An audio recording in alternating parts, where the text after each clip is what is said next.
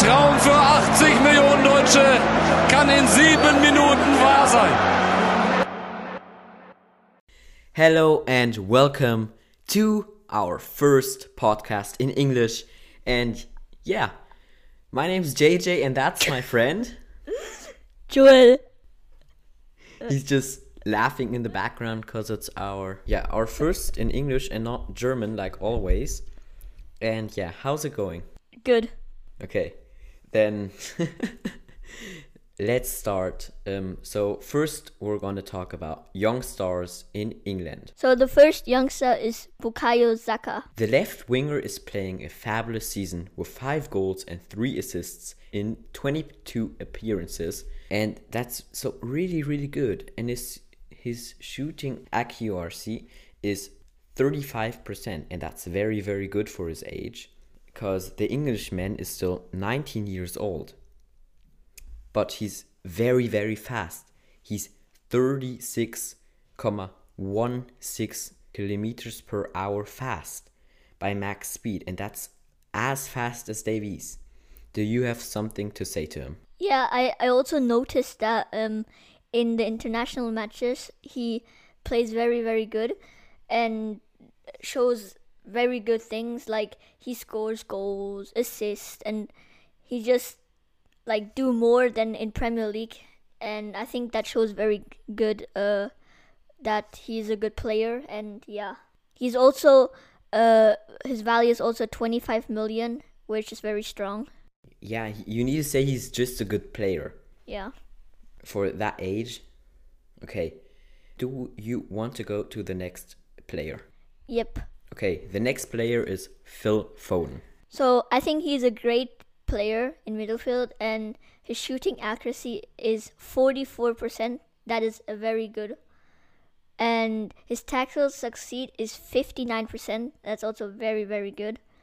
And he didn't have any red or yellow card, uh, so it means he tackled a lot also. But it means that he doesn't get yellow card. He's being careful and still plays good.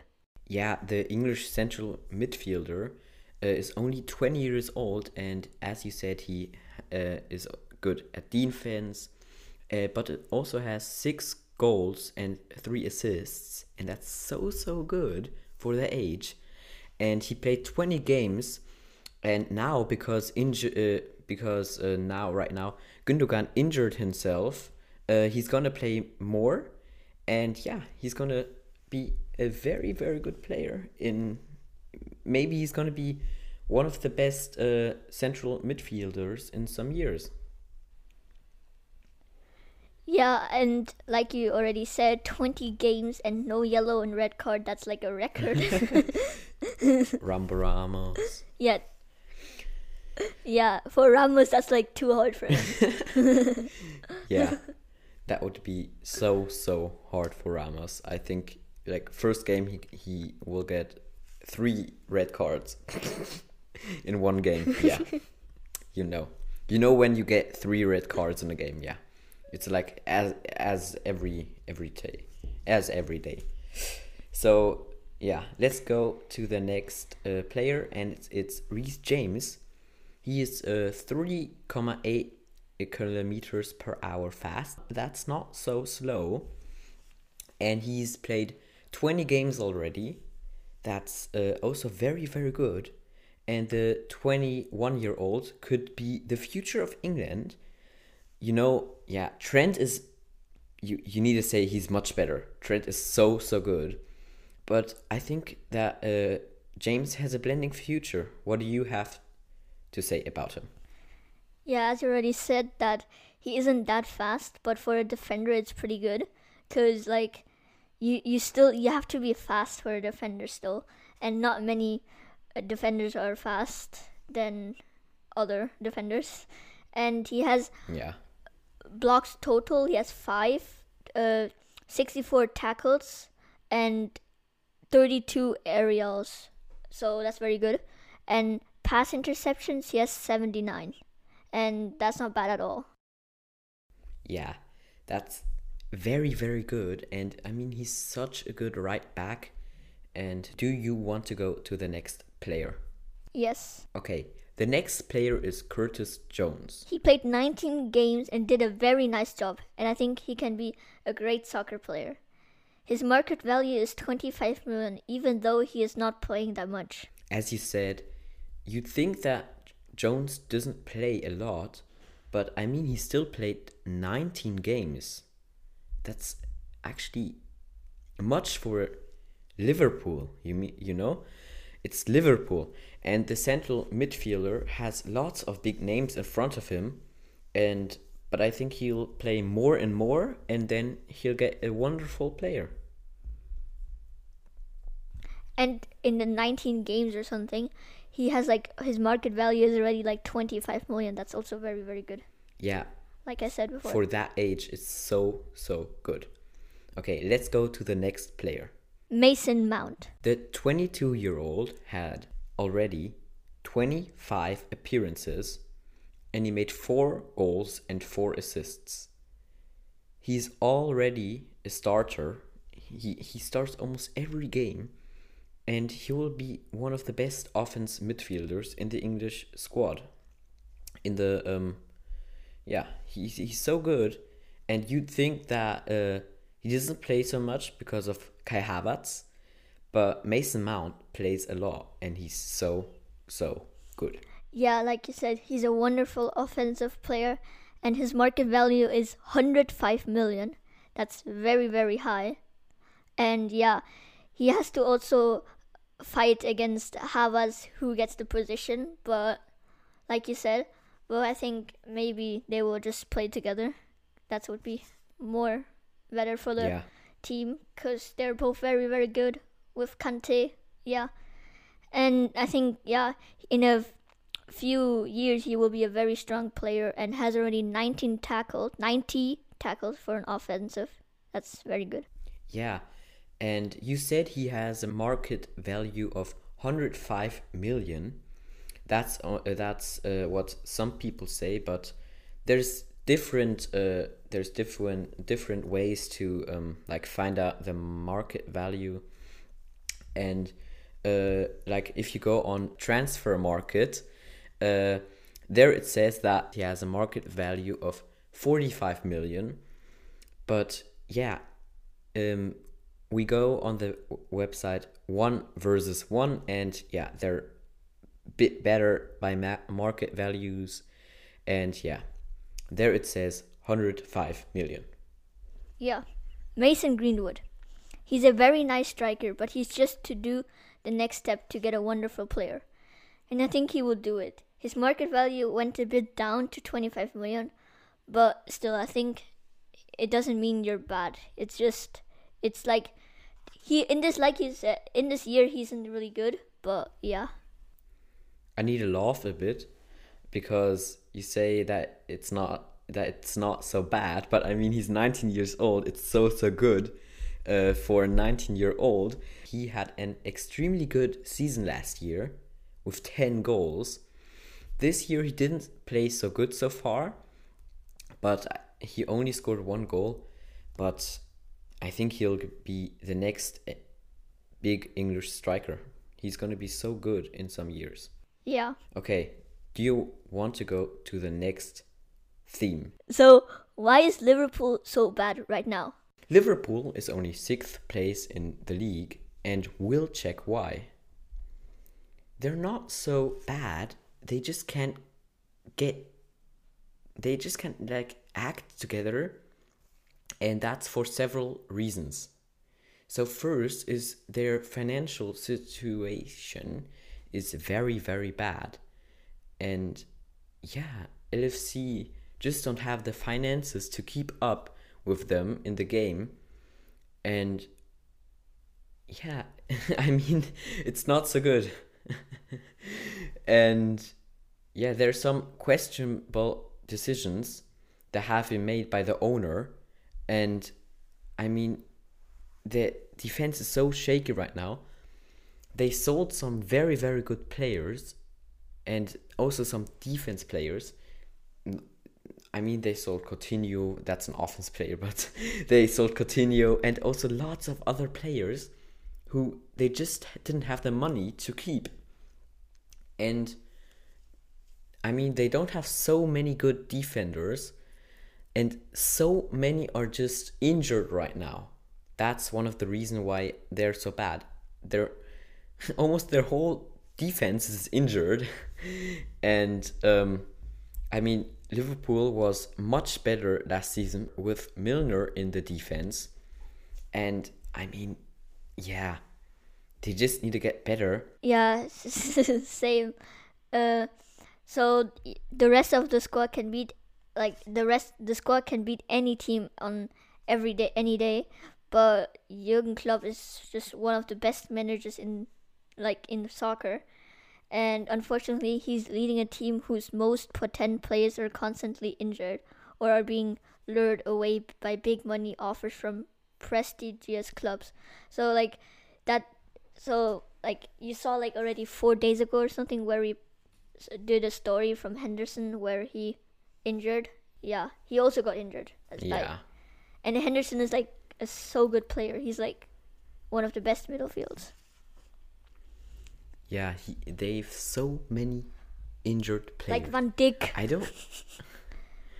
like, Van Dijk. Yeah, and so many players, and I think there are lots of things that need to be fixed but I think they will fix them very, very soon. So now let's go in the next theme. So the next theme is Brentford. So, Brentford. So, they're one of the most interesting clubs in England.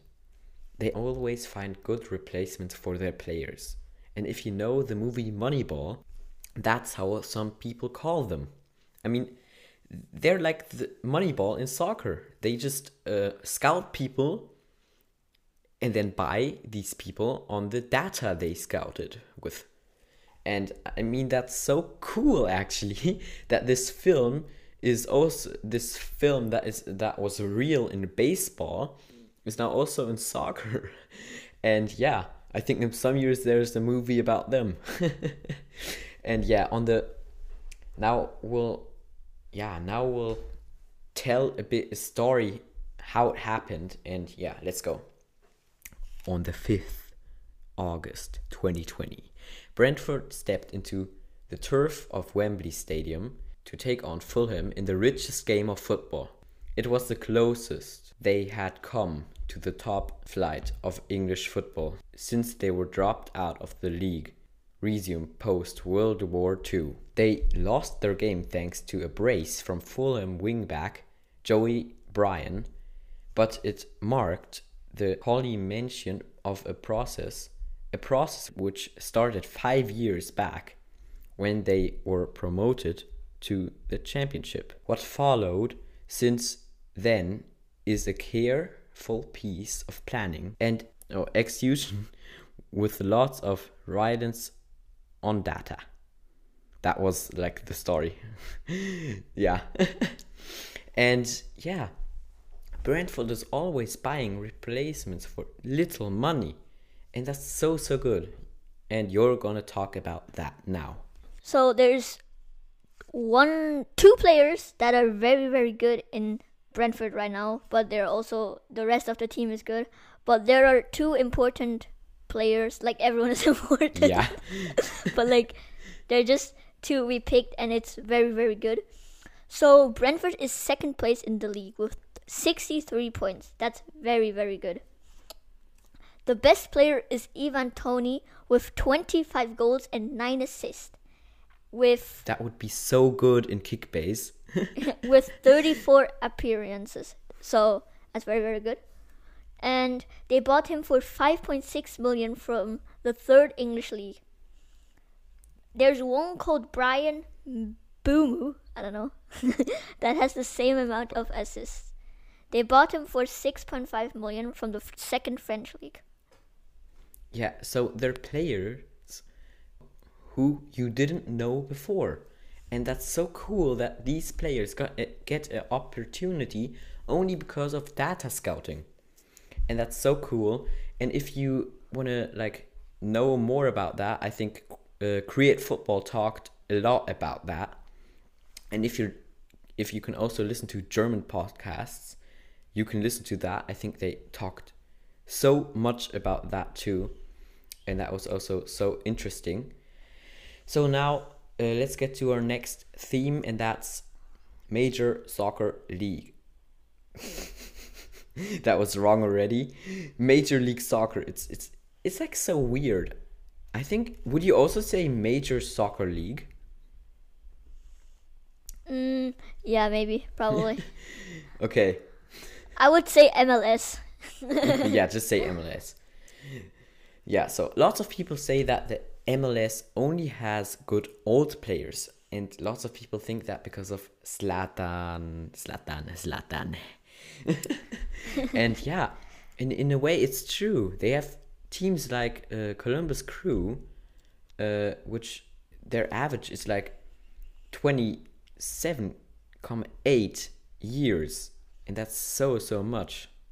But the league in total has an average of 25.7 years that is in the same as the Bundesliga, but the teams get younger and younger because they're trying to build and more talents and the work pays off because in the USA U23 team there are loads of good talents players like Reyna are the next superstars and he came from the MLS to Dortmund and RB and uh, Salzburg also has and do a good job finding the US talents. Yeah, as you said, Dortmund and Salzburg, so good at finding US talents. That's so so good, and yeah, I hope that US talents get more. Um, how would you say in English? In German, I would say gefördert. Uh, that they would get more uh, time to play in in more big teams, and yeah, that they will get better and better. Okay. and it's kind of for sure because Dortmund, Salzburg, uh, you could you can check back for uh, to the talents uh, episode, and there we said like the good teams. Even you're from England, you still can maybe understand a bit. Yeah. Okay. Then that's it. Yeah, Uh, I hope you enjoyed. For the people that don't understand German, yeah, we did it for you also, and also for Yeah. people that is German but don't understand really English. You can also learn that. So both can learn, and yeah, bye. And I hope you see each other one time maybe. But yeah, bye. Bye. Till the next podcast. And again, thanks to One versus One and thanks to Create Football for the information. Schürle. Der kommt an. Mach ihn! Mach